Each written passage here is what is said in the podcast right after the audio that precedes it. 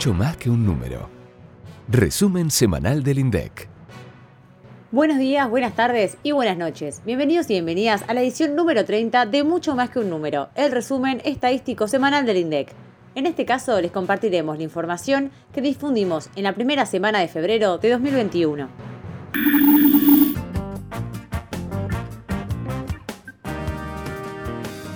El calendario nos anticipó desde hace un año que se publicarían dos informes técnicos el jueves 4. En primer lugar, vamos a hablar del índice de producción industrial manufacturero, correspondiente al mes de diciembre de 2020, el IPI, como le decimos en el instituto. En la medición sin estacionalidad, el IPI aumentó 0,9% respecto del mes anterior, y alcanzó así el mismo nivel de julio de 2019. En la comparación interanual, la serie original mostró una suba de 4,9%, con un incremento generalizado de los distintos sectores manufactureros, es decir, 11 de las 16 divisiones de la industria presentaron subas en la comparación con diciembre de 2019. La categoría que más creció en el último mes de 2020 fue la de vehículos automotores, carrocerías, remolques y autopartes, que registró un aumento del 40,6% respecto a diciembre de 2019. Pero las dos que se destacaron por su mayor incidencia positiva en el total fueron maquinaria y equipo y productos minerales no metálicos. En el caso de maquinaria y equipo, creció 35,3% en la comparación interanual, incentivado por la producción de maquinaria agrícola y los aparatos eléctricos de uso doméstico, como heladeras, lavarropas y cocinas. En el sector productos minerales no metálicos, la suba estuvo asociada a los insumos para la construcción, en particular debido al aumento de la producción de cemento, ladrillos huecos, artefactos sanitarios, pisos y revestimientos, entre otros. En cambio, entre las divisiones que disminuyeron su producción respecto a un año atrás, se destaca la de alimentos y bebidas, que cayó 6,6%. Hay que destacar que aquí incidió el paro gremial en la industria aceitera, que se extendió durante tres semanas de diciembre. ¿Sabías que la molienda de oleaginosas cayó 71,8% respecto del mismo mes de 2019? De modo que si se excluyera de la división de alimentos y bebidas, en lugar de caer, hubiera mantenido el mismo nivel de producción de diciembre de 2019. Pese a la recuperación de los últimos meses, en el acumulado de 2020, el IPI manufacturero registró una caída de 7,6% y solo cuatro divisiones exhibieron un aumento de su producción en el promedio del año. Maquinaria de equipo, sustancias y productos químicos, productos de tabaco y alimentos y bebidas. Si querés conocer el detalle de cada uno de los sectores, te recomendamos el apartado de análisis sectorial, ubicado en la página 24 del informe técnico, cuyo enlace te dejamos al final de este episodio para que accedas de manera directa. Ah, también podés descargar el IPI desde nuestra página web en la sección de Economía dentro de la categoría Estadísticas. También difundimos esta semana el informe de indicadores de coyuntura de la actividad de la construcción. Entre las estadísticas que contiene el documento se encuentra el indicador sintético de la actividad de la construcción, el ISAC, que expone la evolución del sector tomando como referencia el consumo aparente de los insumos requeridos en la construcción. En diciembre de 2020, el índice de la serie desestacionalizada mostró una variación mensual positiva, la cuarta consecutiva de 4,3%, y en la comparación con el mismo mes de 2019, el ISAC aumentó 27,4%. En línea con lo que te contamos antes, cuando hablamos del IPI manufacturero, los datos del ISAC muestran subas del consumo aparente en ladrillos, huecos y placas de yeso de más de 50% interanual. Además, se destacó la suba del asfalto, de 46,2% interanual, y del cemento Portland, de 33,3%. En el acumulado del año, sin embargo, el ISAC también exhibió una caída respecto de 2019. 19,5% fue la reducción del índice general en 2020. Las caídas más pronunciadas se observaron en el consumo de hormigón elaborado y asfalto, dos insumos asociados fundamentalmente a la obra pública y las grandes construcciones. Recordá que en el informe también vas a encontrar los resultados de la encuesta cualitativa sobre las expectativas económicas de corto plazo que se hace a las grandes empresas constructoras de todo el país.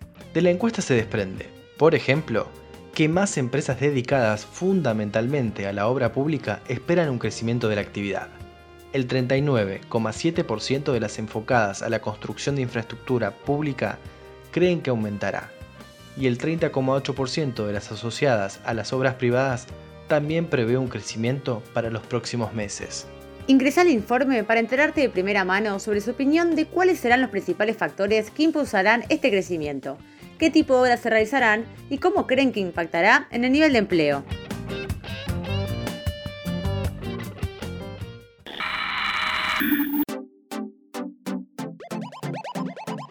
Llegamos a la sección Marco de referencia, donde el director del INDEC, Marco Labaña, responde inquietudes de ustedes, los oyentes de mucho más que un número sin intermediarios.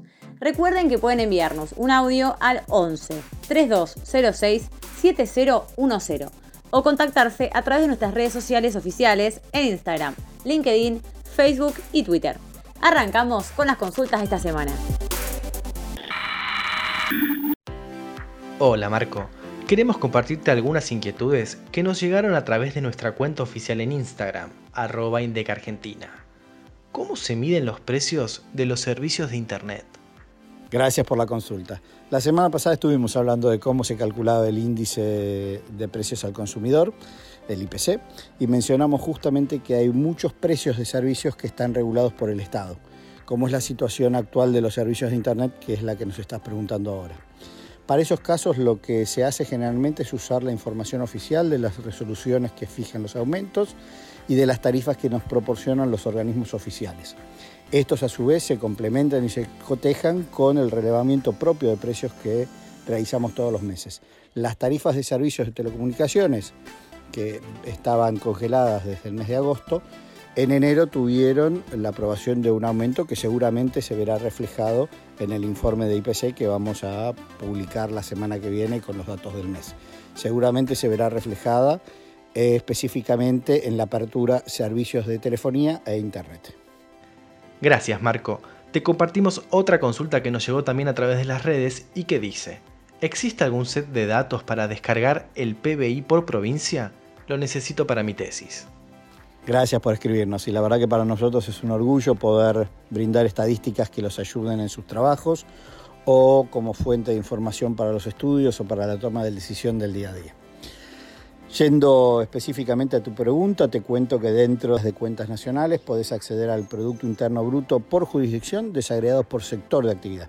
Te estoy dejando el enlace en la descripción del podcast, así podés acceder más fácilmente. Ahí vas a encontrar los datos para calcular no solo el peso de cada provincia en el PIB del país, sino también para analizar, por ejemplo, cuál es la importancia de la producción de alimentos y bebidas en la provincia de Buenos Aires, o bien en qué provincia se concentra la fabricación de, vehículos, por ejemplo. Los datos eh, que vas a encontrar corresponden al año base del último censo económico que fue hecho en el año 2004.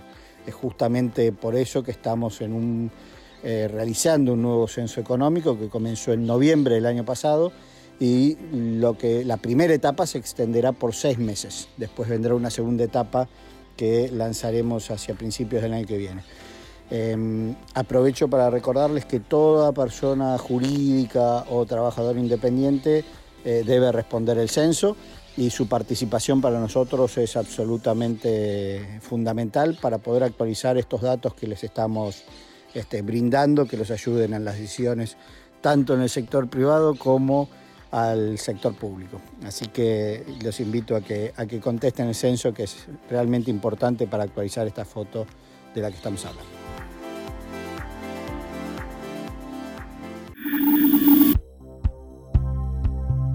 Muchas gracias, Marco. La semana que viene difundiremos los índices de precios y cantidades del comercio exterior del cuarto trimestre de 2020 incluida su versión en inglés. También conoceremos el indicador sintético de servicios públicos de noviembre y la utilización de la capacidad instalada en la industria en diciembre del año pasado. Además, comentaremos los índices de precios al consumidor de enero del 2021 y las estadísticas de turismo internacional de diciembre del 2020. Pero esto no termina acá. Hemos adelantado la difusión del índice de salarios que originalmente estaba apuntada en el calendario para el 26. En cambio, los resultados se conocerán el miércoles 10. Esta decisión se tomó para proporcionar información oportuna y simultánea a toda la población y permita al organismo competente de la Administración Pública Nacional efectuar el cálculo del índice trimestral de movilidad previsional, establecido en la Ley 27.609 que se promulgó en diciembre pasado. Al final de la semana conoceremos las bases de microdatos de la encuesta permanente de hogares, correspondiente al tercer trimestre de 2020. Hasta la semana que viene y recuerden prestar atención que las estadísticas están en todos lados y hay mucho más que un número se las contamos.